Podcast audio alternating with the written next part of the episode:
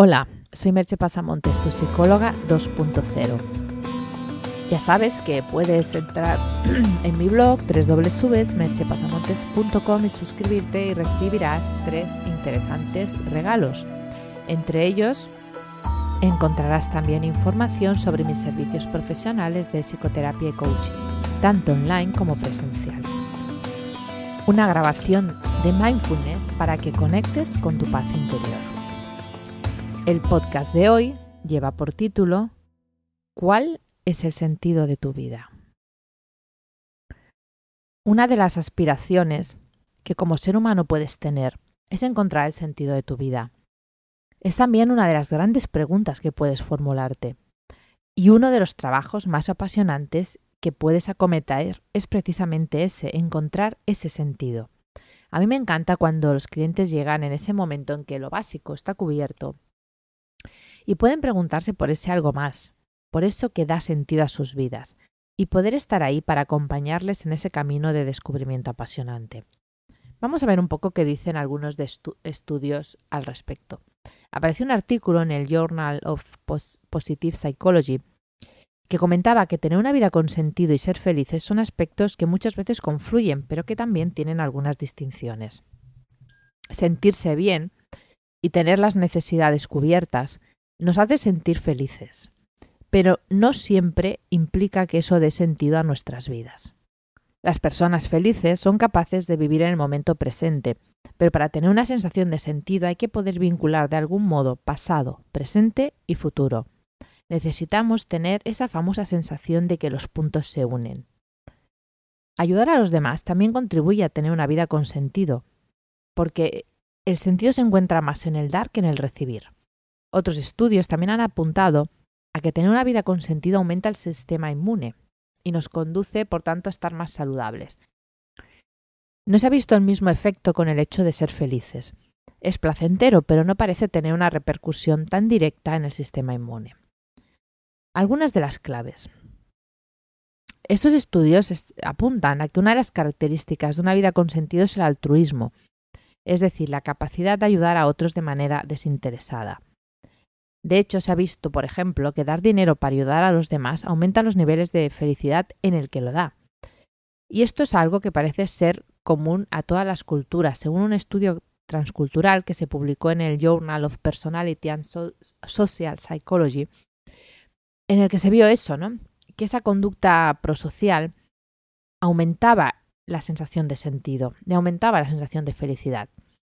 Es bastante lógico porque el altruismo y la conducta prosocial son dos de las características que seguro que ayudaron a la evolución de la especie y por eso han permanecido de alguna manera indelebles en nuestra memoria. Obviamente, para que puedas tener conductas altruistas hay que tener las necesidades básicas cubiertas, comida, techo, vestido. Pero una vez están cubiertas y hay un cierto sobrante para vivir, tener más dinero para uno mismo no incrementa los niveles de felicidad ni da sentido a la vida.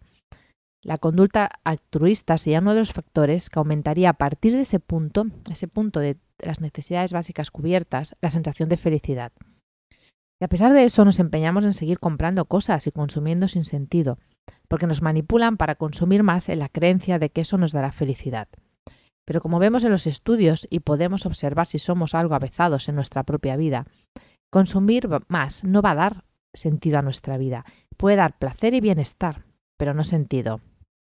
Como dijo Henry Van Dyke, la felicidad es interior, no exterior. Por lo tanto, no depende de lo que tenemos, sino de lo que somos. ¿Cómo puedes descubrir ese sentido de tu vida? Lo primero y más básico es que te conozcas. Si no te conoces, no puedes saber qué quieres, ni por qué lo quieres, ni para qué lo quieres. Es posible que vivas dominado por el ego, incluso por el deseo de tener un yo ideal, y ni siquiera seas consciente de ello. Y el ego, aunque sea sutilmente, te lleva por un camino que no da felicidad, ni te ayuda a encontrar el sentido de la vida. Te lleva por ese camino normalmente de la búsqueda del yo ideal.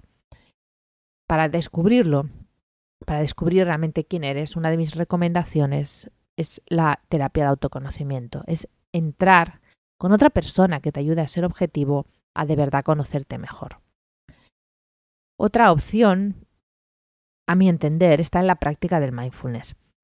Está demostrado que la práctica del mindfulness, incluso un breve curso de ocho semanas, aumenta la capacidad de ser empático y compasivo con los otros y por lo tanto la conducta altruista, con lo cual aquí ya tenemos un buen punto por los estudios que hemos hablado antes. Influye también en los genes que regulan la capacidad de recuperarse del estrés, lo que hace que te sientas más feliz y relajado.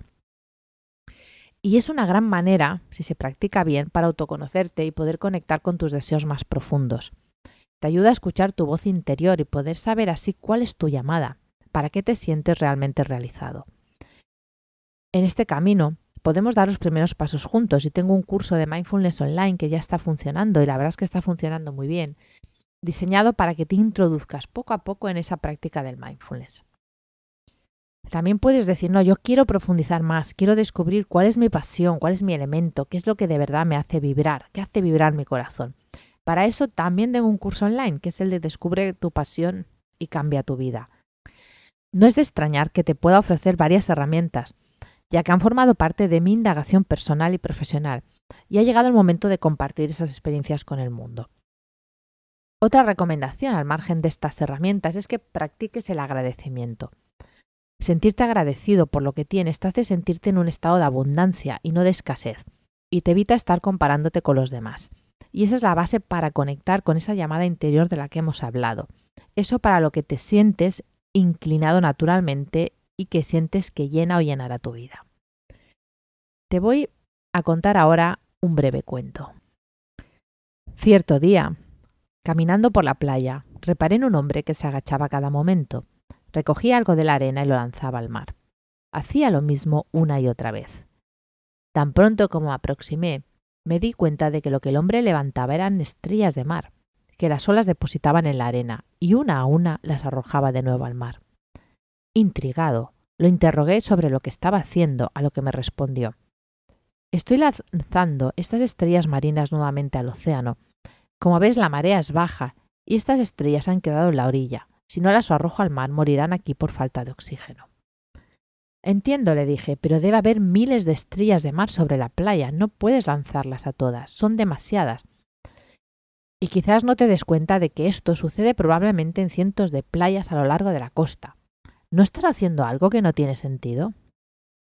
El hombre sonrió. Se inclinó y tomó una estrella marina. Y mientras la lanzaba de vuelta al mar me respondió, para esta sí lo tuvo. A modo de cierre, de conclusión, te diré que no pienses que para que tu vida tenga sentido tienes que hacer grandes cosas, ni un descubrimiento que mejore la salud de la humanidad, que ojalá lo hagas, pero no es necesario, o una acción que cambie la historia.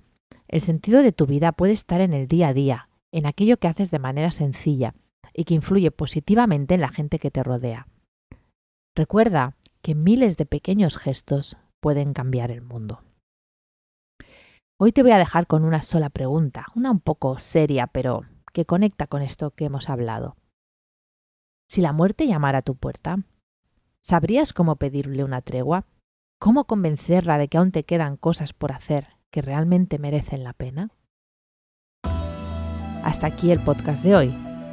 Como siempre puedes entrar en mi blog y encontrar más información en los links que te pongo, también los links a los cursos que te he mencionado y sin más, te espero en el próximo podcast. Bye bye.